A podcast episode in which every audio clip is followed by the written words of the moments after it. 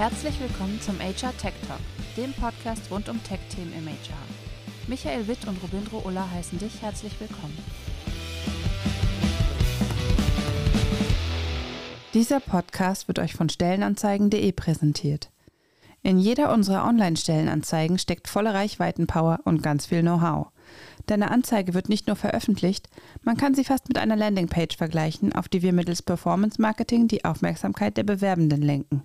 Und das Beste, mit dem Code TALK10 erhaltet ihr aktuell 10% Rabatt beim Kauf einer Online-Stellenanzeige. Laufzeit 30 Tage im Onlineshop. Den Link findet ihr in den Show Notes. Ja, zweiter Messetag und heute wandern wir mit dem HR Tech Talk der Podcast quasi über die Messe, beziehungsweise heute ist es ein bisschen stationärer als gestern. Gestern bin ich mit Jan Havlicek über die Messe gewandert. Wir haben einfach mal hier und da an Ständen angehalten, die Leute interviewt. Heute machen wir das Ganze etwas anders, eher auf Expert Talk Level und äh, mein erster Gast heute ist der liebe Tim Verhöfen von Indeed, die ein, muss ich jetzt, äh, wie heißt das, neidvoll, neidlos anerkennen, einen unfassbar krassen Stand haben auf der Messe, aber da können wir gleich nochmal kurz zusprechen. Hallo, lieber Tim. Hallo, Robindro, schön hier zu sein. Freut mich total. Ich habe eben äh, kurzfristig erfahren, dass du einen neuen Titel hast. ja. Äh, magst du dir dich kurz mal vorstellen und sagen, wie dein neuer Titel ist? Sehr gerne. Man kennt mich vielleicht früher noch unter dem äh, wunderbaren Titel Evangelist, der natürlich immer in, in Deutschland auch viele Fragezeichen erzeugt hat. Äh, mittlerweile hat sich das Ganze geändert. Der Begriff Evangelist kommt ja ursprünglich daher, man muss neue Themen in den Markt reinbringen, Leuten Dinge näher zu bringen, was in einem performancebasierten Recruiting-Ansatz, glaube ich, viele Jahre der Fall war. Heutzutage ist es so, dass viel mehr Kunden das mittlerweile verstanden haben weswegen wir stärker in eine beratende Funktion reingehen und deswegen leite ich jetzt das Team, das sich Talent Intelligence nennt. Ähnlich übrigens ja auch wie bei Trendance, die sich ja beispielsweise auch mit diesen Begriffen eher beschäftigen. Richtig, Trendance Talent Intelligence Company. Also eine, eine Brücke wurde geschlagen, die schon vorher bestand, aber äh, dazu vielleicht später mehr. Erstmal mal dein, dein grober Eindruck so vom ersten Messetag. Also ich war tatsächlich sehr überrascht, wie viele Leute hier waren und auch wie viele Aussteller tatsächlich den Weg zur Messe gefunden haben. Was war so dein Eindruck? Wir haben jetzt in den letzten Jahren, glaube ich, äh, sehr wenig große Live-Interaktionen erleben dürfen und es ist schon wieder fast auf dem Niveau von vor Corona, was die äh, reine Quantität angeht der Messebesucher und Besucherinnen. Äh, das war mega, ich fand es immer sehr, sehr schön, es war wirklich wieder viel los. Die Aussteller sind aus meiner Sicht sogar noch eine Nummer größer geworden. Ich weiß nicht, ob es mehr Aussteller oder weniger gibt, das kann ich gerade auf den ersten Blick gar nicht sagen. Aber was auch Messestände und so weiter angeht, du hast ja gerade auch angesprochen, da merkt man, dass gerade ähm, mehr versucht wird. Ein bisschen moderner alles, ein bisschen größer, ein bisschen mehr vielleicht auf Besucher und Besucherinnen ausgelegt. Das ist schon spannend und wertet die Messe auch nochmal auf. Absolut. Also ähm, vielleicht nochmal kurz zu eurem Stand. Ihr habt ja eine eigene Stage, wenn ich das richtig gesehen habe. Das heißt, ihr, ihr habt euch einfach mal herausgenommen, euer eigenes Programm auf der Messe zu gestalten. Ja, genau. Ähm, wir haben in der Mitte des Standes sozusagen nochmal eine kleine Mini-Bühne aufgebaut, wo wir selber präsentieren aber auch gleichzeitig ein paar externe Speaker mit dabei sind. Der Marcel Rütten war gestern mit dabei, hat sein Buch Future Talents ähm, vorgestellt, wo es unter anderem so ein bisschen darum ging zu fragen, wie weit ist das Thema Nachwuchsgewinnung eigentlich heutzutage auch im ähm, ja, im Fachkräftemangel, im Arbeitskräftemangel, im demografischen Wandel eigentlich wichtiger noch als zuvor. Morgen kommt der Jo Dirks, der das äh, eine kleine Sneak Preview machen wird, mega spannend zu dem Buch Recruitainment 2.0. Es ist ja noch nicht veröffentlicht, aber er wird erstmalig eine Sneak Preview dazu geben, wo ich mega gespannt bin und ich werde das ein bisschen moderieren. Und daneben machen wir selber noch Vorträge zum Stellenanzeigenoptimierung, Arbeitsmarktentwicklung und so weiter. Also wir versuchen schon ein bisschen mehr Value zu geben, wenn Leute auf unseren Stand kommen und nicht einfach nur, hey, wir haben XY wollen es euch verkaufen. Klingt super spannend, gerade auch das Thema Recruitainment. Ich ich weiß gar nicht, wann er das erste Buch rausgebracht hat, aber das ist bestimmt schon sechs Jahre her oder so. Ich hätte jetzt auch gesagt, wahrscheinlich 2015, 2016. Ja, genau. Ich, ich, weiß es auch nicht mehr so genau. Also schon eine Weile her. Auf jeden Fall hat sich, glaube ich, in dem, in dem Thema einfach viel, viel getan. Auch durch, äh, durch die stärkere Präsenz von Gaming grundsätzlich ja in der Medien- oder in der Konsumlandschaft. Was ganz spannend ist, es gibt mittlerweile einen eigenen Wikipedia-Eintrag zum Begriff Recruitainment und äh, ich glaube 80 Prozent der Quellen basieren auf Jo Dirks. ja, ähm, ich, ich, weiß es gar nicht mehr genau, aber ich würde mal fast tippen, er hat, er hat ja diesen Begriff ins Leben gerufen. Ja. Ja, mit seinem Blog. Im, Im, deutschsprachigen Bereich auf jeden Fall. Ja, genau. Also, ähm, ich, ich, oh, ey, das ist alles schon so lange her, ne? Also, wann hat er denn seinen Blog gestartet? 2008, 2009, irgendwas? Auf jeden Fall sehr, sehr früh. Ja. Ja, ähm, äh, lass uns noch mal wieder äh, ein bisschen fachlich, also was heißt fachlich, das ist ja auch fachlich, äh, äh noch einen kleinen Bogen schlagen. Du sagtest gerade so äh, Arbeitsmarktthemen, die ihr spielt. Wie, wie ist denn jetzt aktuell sozusagen die Situation? Wir, wir kommen aus, äh, wir, ich kenne ja auch eure Zahlen, eine extreme, einem extremen Anstieg an Stellenanzeigen-Schaltungen. Was war das? Teilweise 50 Prozent über vorpandemischem Niveau. Ja, exakt. Und ähm, wie sehen denn da die aktuellen Entwicklungen aus? Geht das gerade aufgrund der Rezession wieder runter oder? Wir haben gewisse Branchen oder gewisse Bereiche, wo es ein bisschen stagnierend ist. Runter geht es eigentlich nahezu nirgendwo. Ähm, und bei vielen geht es auch weiter auf, nur ein bisschen langsamer. Das heißt, diese Wachstumskurve äh, ist ein bisschen abgeflacht in Summe, aber sie ist weit entfernt von, es geht schon runter. Natürlich müssen wir uns damit beschäftigen, was ist wenn, ne? Äh, was ist, wenn Energie schwieriger, wenn Gas und so weiter und so fort. Es gibt ja auch ähm, die eine oder andere Insolvenz, die jetzt äh, medienwirksam ähm, überall kundgetan wurde. Aber es gibt vor allen Dingen viele Unternehmen, die unsicher gerade sind. Aber wir merken es in den Arbeitsmarktzahlen noch nicht, in Summe.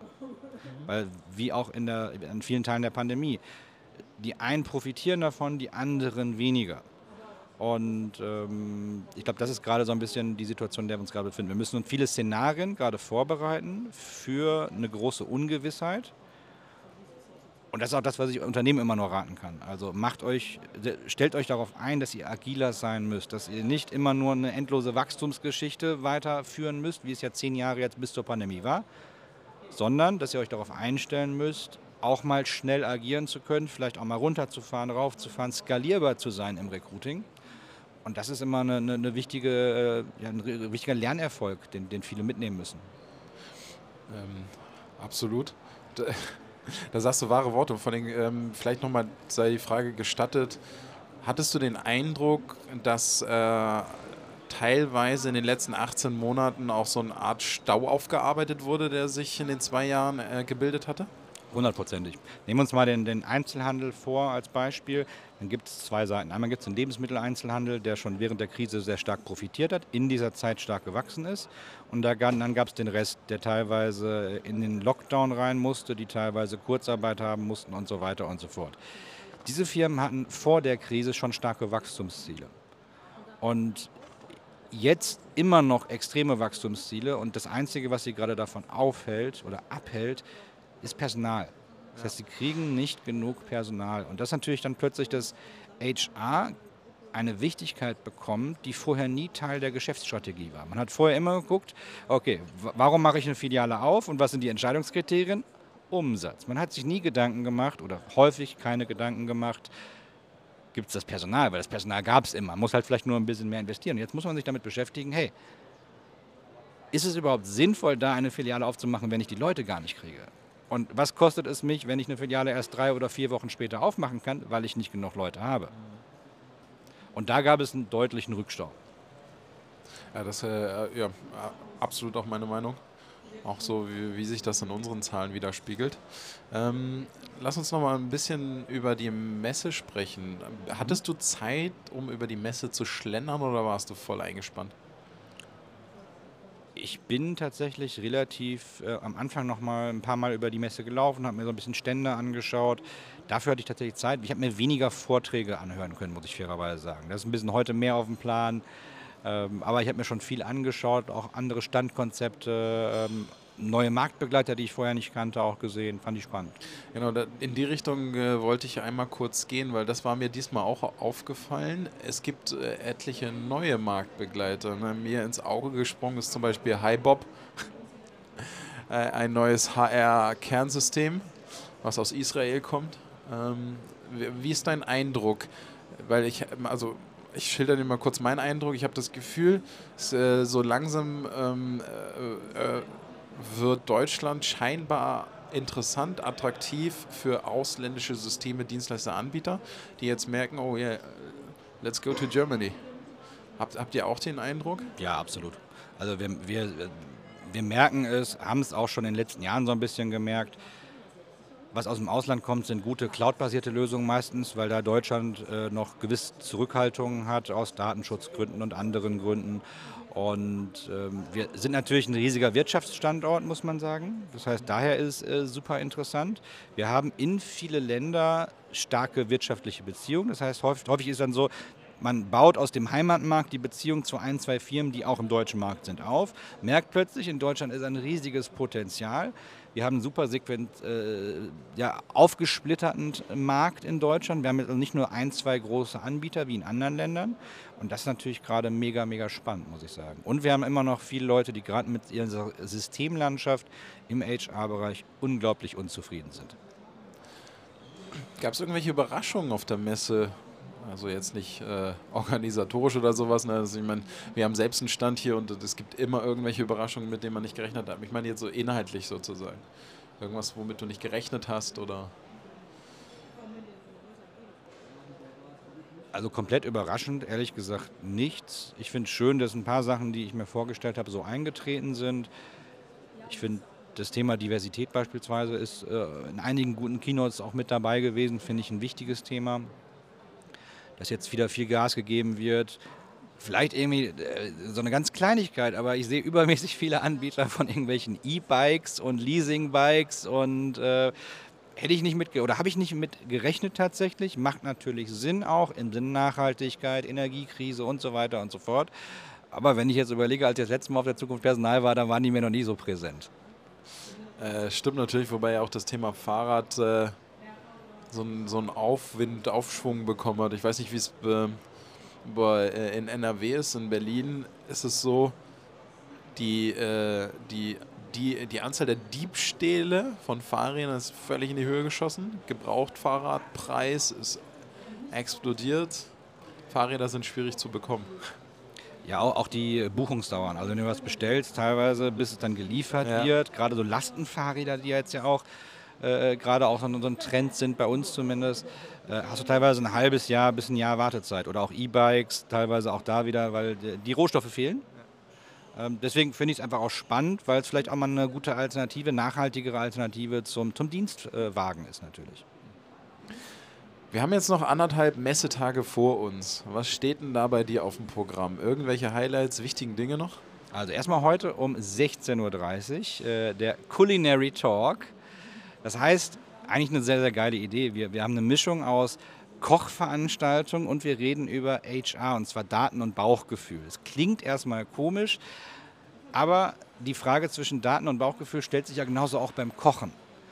Und ich habe bei mir gemerkt, dass es eine totale Diskrepanz dabei gibt. Ich meine, jeder, der mich kennt, weiß, ich bin Datennerd, versuche immer sehr, sehr stark alles genau nach Plan und so weiter und so fort zu machen. Beim Kochen bin ich 100% Bauchgefühl-Typ.